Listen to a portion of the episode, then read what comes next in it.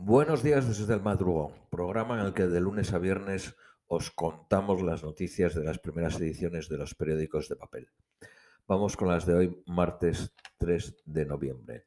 Para el periódico La Vanguardia, Estados Unidos acude hoy en masa a las urnas con más miedo que ilusión.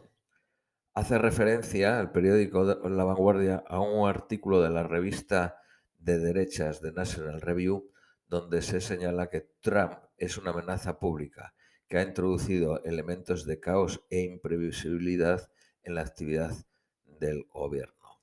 Según eh, el periódico catalán, los servicios de, los servicios de inteligencia señalan que hay un potencial de violencia importante desde ambos lados, pero especialmente desde, desde la derecha si pierde Trump.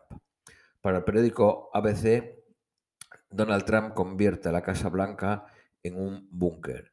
Washington se halla en una situación de alerta máxima por la amenaza de disturbios y el presidente manda reforzar el perímetro en su residencia. El voto por correo y las luchas legales auguran un recuento caótico. En estados clave como Pensilvania o Wisconsin no se permite contar los votos antes de la jornada de hoy. Para el periódico La Razón, los norteamericanos acuden hoy a las urnas para reeditar o enterrar las políticas de America First. Los, los, sondeos otorgan una amplia ventaja a Biden, pero nadie descarta una sorpresa como la del 2016, con la palanca del voto blanco y obrero. Para el país, Biden llega al día de la votación como claro favorito ante Trump. Estados Unidos somete a plebiscito la ola populista mundial. Los votantes eligen entre el sello nacionalista de Trump y la moderación de Biden. El mundo asiste expectante al escrutinio. Al menos 22 muertos en un atentado a la Universidad de Kabul en Afganistán. Los talibanes niegan tener relación con los tres autores. Francia reinicia el curso escolar con un homenaje al profesor decapitado. Un ataque terrorista en Viena deja al menos un muerto y varios heridos. Tuvo lugar en torno a una sinagoga. El presidente de la comunidad judía dice que no estaba claro el objetivo específico del ataque. Vámonos con las eh, noticias nacionales españolas. Casado, el líder del Partido Popular, ha convocado hoy al Comité Ejecutivo Nacional, del que forman parte todos los presidentes autonómicos, para ratificar su estrategia y su discurso de la moción de censura. El periódico ABC titula Casado se afianza ante los varones. Vox, el partido eh, político Vox, quiere para Bascal el mismo estatus que Casado en el Congreso. Pretende que tenga igual cupo de preguntas en el Pleno Ahora tiene una pregunta cada cuatro plenos. Según el periódico El País, Vox ordena, ordenó borrar los mensajes que no se ajusten a la posición oficial sobre los disturbios, intentando desvincularse de las protestas violentas. Para el periódico El País, Vox no ha organizado las protestas, pero sí las ha alentado. Estado de alarma, el canal oficioso de YouTube de Vox, según El País, retransmitió la concentración del sábado en la Puerta del Sol en Madrid e incluyó el anuncio de la convocatoria en su programación. La Armada contará con un buque para rescatar submarinos y proteger tesoros. Costará 200 millones de euros y estará disponible en el 2024. El PP pide al ministro de Justicia, Marlasga, que comparezca para explicar los disturbios. Las ciudades adelantan a la Dirección General de Tráfico para limitar la velocidad de las calles a 30 kilómetros. Un accidente a esta velocidad, el peatón tiene el 10% de probabilidades de morir. A 50 kilómetros por hora eh, tiene el 50% de morir. La mitad de las capitales de provincia ya han establecido en las calles pequeñas el límite de 30 kilómetros por hora. Y otras, como Bilbao, lo aplican a todas las calles. Vámonos con las noticias de economía. La industria manufacturera en España avanza pese a la segunda ola y los indicadores europeos de actividad adelantados mejoraron el mes pasado.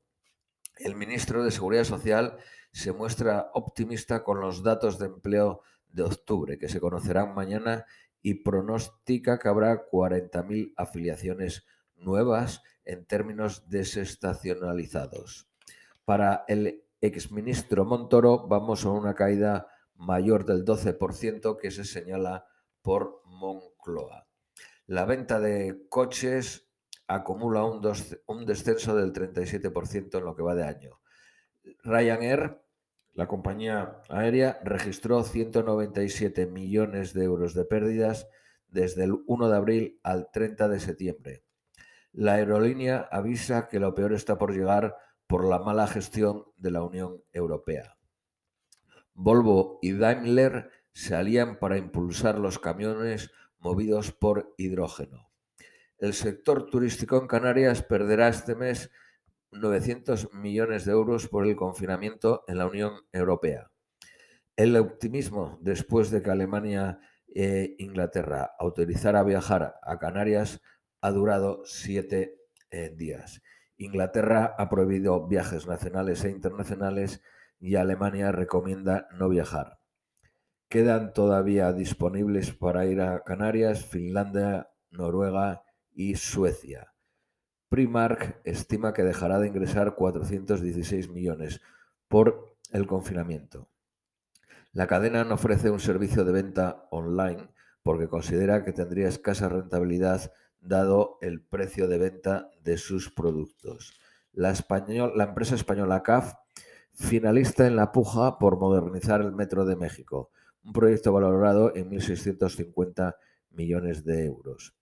El supermercados Lidl supera a Día como tercera cadena de supermercados. La primera está Mercadona, segundo Carrefour, Lidl con un 10% del mercado y Día con un 9.8% del mercado.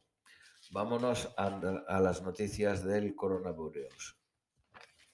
Ante la petición de confinamiento domiciliario de Asturias, rechazada por el ministro de Sanidad, Salvador Illa, el ABC titula, El gobierno no quiere competiciones, pero esquiva el mando único. Lo de las competiciones se refiere a que dijo que no se trata de quien toma la medida más dura. El presidente de Castilla-La Mancha exige a Sánchez una estrategia nacional en vez de 17. el periódico La Razón titula Las comunidades autónomas presionan para empezar a confinar ya, trasladando en privado la exigencia de que prepare el ministro de Sanidad la cobertura legal necesaria para poder decretar como muy lejos en un par de semanas el confinamiento domiciliario. Asturias advierte a Madrid que se hacen responsables de lo que ocurra en los próximos días. Se hace responsable Madrid, por supuesto. Para el periódico El País, el confinamiento domiciliario divide a médicos y autoridades, pero señala al mismo tiempo que lo único que se ha demostrado completamente efectivo es el confinamiento domiciliario. Lo está haciendo media Europa pero no puede hacerse con el actual decreto de estado de alarma. Hace falta rehacer o ampliar esta disposición. El, Real Decreto del 14 de marzo sí preveía el confinamiento. Los contagios sitúan a España ante el peor fin de semana de esta ola.